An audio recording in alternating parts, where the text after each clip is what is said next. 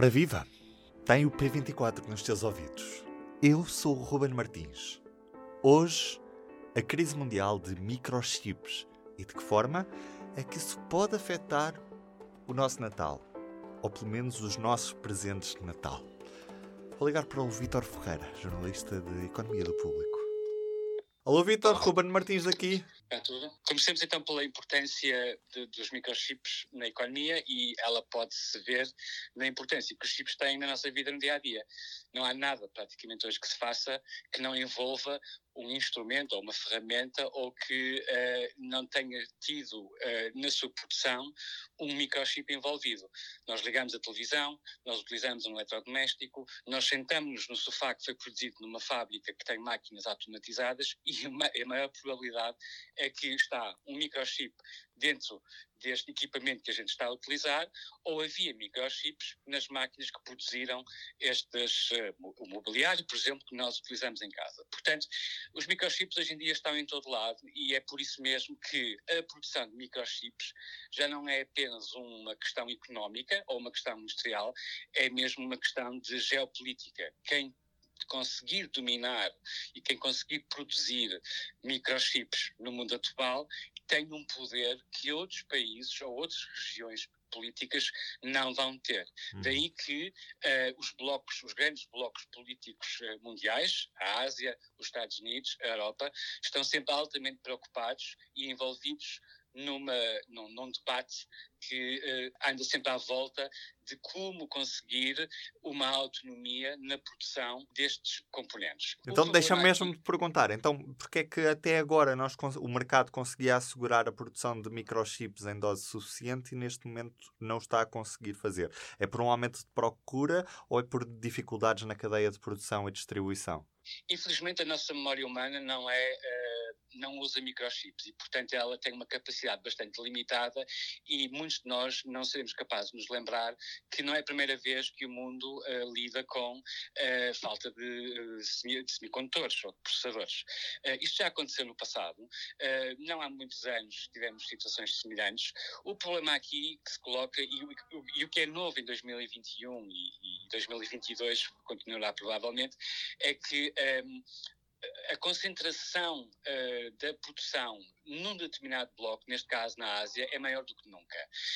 Um, os Estados Unidos, a, a União Europeia, uh, produziram microchips e produzem microchips, uh, mas produziram mais no passado em termos da sua cota mundial. E têm vindo a perder cota porque perceberam que são melhores e que preferiram, do ponto de vista económico, conceber microchips, mas deixar a produção, por exemplo, para grandes fábricas em Taiwan, na Coreia do Sul, uh, no Japão e na China.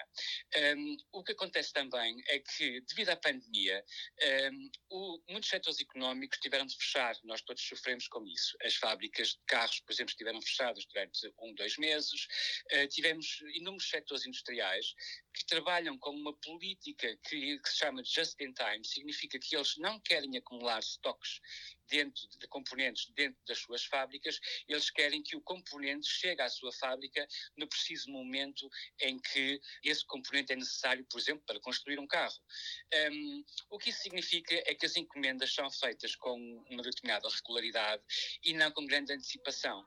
Quando as fábricas foram obrigadas a fechar, quem produzia microchips para estas indústrias que pararam, eh, deixaram obviamente de ter saída. E, portanto, o que fizeram foi redirecionar a sua produção, sempre possível, para outros setores que continuavam a produzir.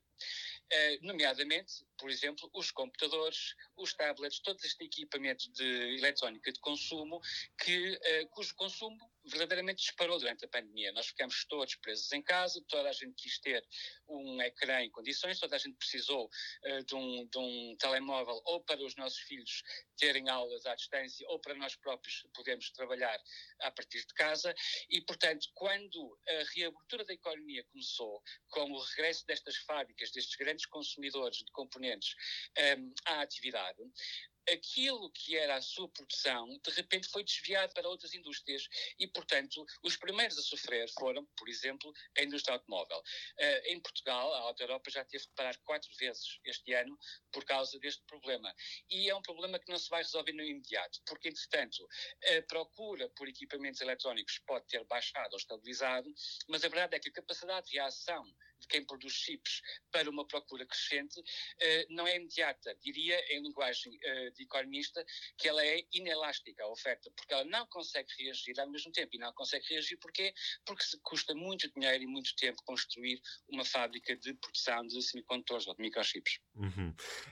Estamos num período relativamente sensível em que nos aproximamos da época grande do consumo, o Natal, que está a poucas semanas de iniciar essa época. Aliás, o, os grandes distribuidores já estão a preparar as suas compras para esta época de, de Natal.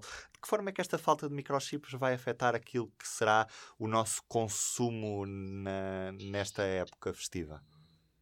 O nosso consumo vai ser fundamentalmente determinado pelos nossos desejos e pelas nossas necessidades. É natural que haja algum reflexo desta crise.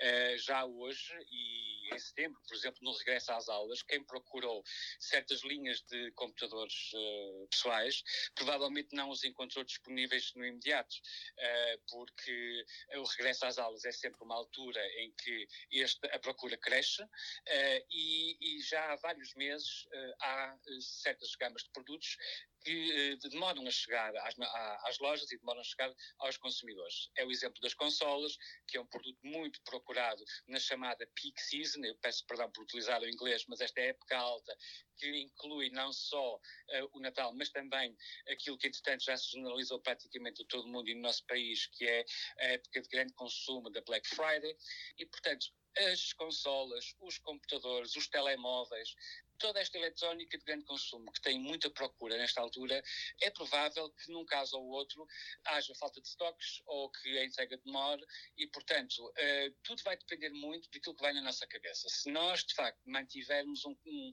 uma vontade de consumo bastante elevada, é provável que haja mais problemas. Se alguma coisa mudou com esta pandemia relativamente a este consumo e, digamos, nós estivermos com um nível de consumo mais moderado, então provavelmente os problemas também serão menores. É provável, uh, e nós uh, aqui no público estamos a olhar para essa questão e, e vamos em breve trabalhá-la também em termos noticiosos. Uh, a Apple, ainda esta semana, avisou que não vai conseguir cumprir os planos de produção do seu último modelo de telemóvel. Isto porque, cá está, não tem acesso aos componentes necessários, nomeadamente os semicondutores. a própria Casa Branca, através de um representante, disse esta semana, lançou um alerta a todos os, norte, a todos os eh, cidadãos do país, dizendo que provavelmente nem toda a gente vai ter a prenda que quer no Natal. Ora, eh, Portugal não é imune, a Europa não é imune a este tipo de flutuações e, portanto, é possível que haja um, ehm, alguns equipamentos que, vão, que não vão estar disponíveis ou alguns eletrodomésticos que vão demorar, mas também, como nota positiva, diria o seguinte: é que esta semana foi promulgada em Portugal a lei que uh, aumenta. Um, ehm, o prazo de garantia de dois para três anos a partir do dia 1 de janeiro e, portanto, todos nós que não conseguirmos encontrar determinado equipamento eletrodoméstico e que queríamos oferecer uh, uh, nesta época, se não for uma compra urgente, então se calhar o melhor é mesmo deixá-la para janeiro, porque a partir daí também temos uma garantia mais alargada. Vitor, era isto mesmo. Muito, muito obrigado. Um ah, abraço okay. grande para ti. obrigado. Bem, e com, e com estes alertas já percebemos que este Natal podemos não ter os presentes que ambicionávamos. Se calhar o melhor também poderá ser ou comprar antecipadamente antes do começo desta época de compras, ou então esperar para janeiro para ter 3 anos de garantia. É uma questão de fazer as contas. Bem, e assim chegamos ao final de mais uma semana, já agora em destaque no público, os 100 anos da Seara Nova. E em grande destaque na capa, Paulo Rangel, que anunciou nesta quinta-feira a candidatura à liderança do PSD. As eleições estão marcadas para dia 4 de dezembro.